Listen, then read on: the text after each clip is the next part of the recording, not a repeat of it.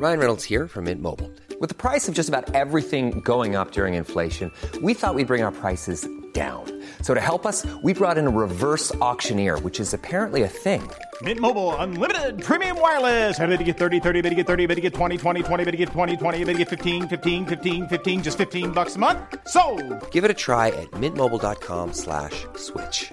$45 upfront for three months plus taxes and fees. Promo for new customers for limited time. Unlimited more than 40 gigabytes per month. Slows. Full terms at mintmobile.com. Heraldo Podcast, un lugar para tus oídos. Noticias del Heraldo de México.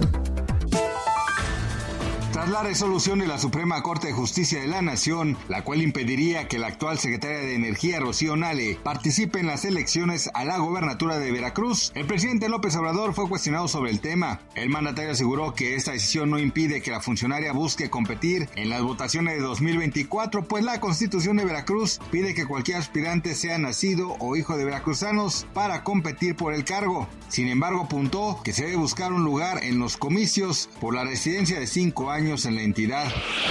Durante los primeros minutos de este miércoles estalló la huelga en los 20 colegios de bachilleres en el área metropolitana, en donde integrantes del Sindicato Independiente Nacional de Trabajadores del Colegio de Bachilleres colocaron banderas rojinegras, pues los trabajadores exigen mejores condiciones laborales y ajustes en su contrato colectivo de trabajo. Asimismo señalaron que es una huelga indefinida.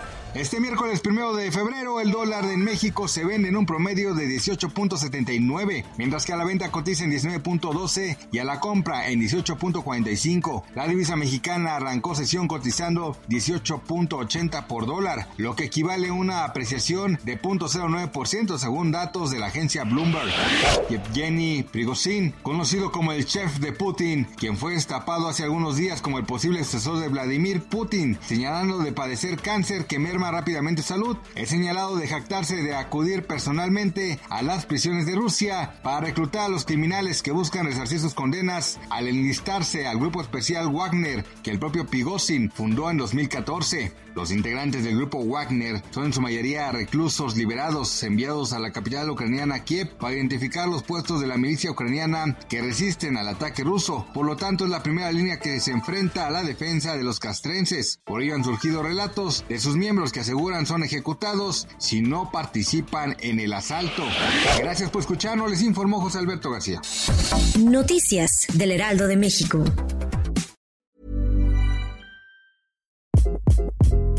Hi, this is Craig Robinson from Ways to Win, and support for this podcast comes from Invesco QQQ. The future isn't scary, not realizing its potential, however, could be.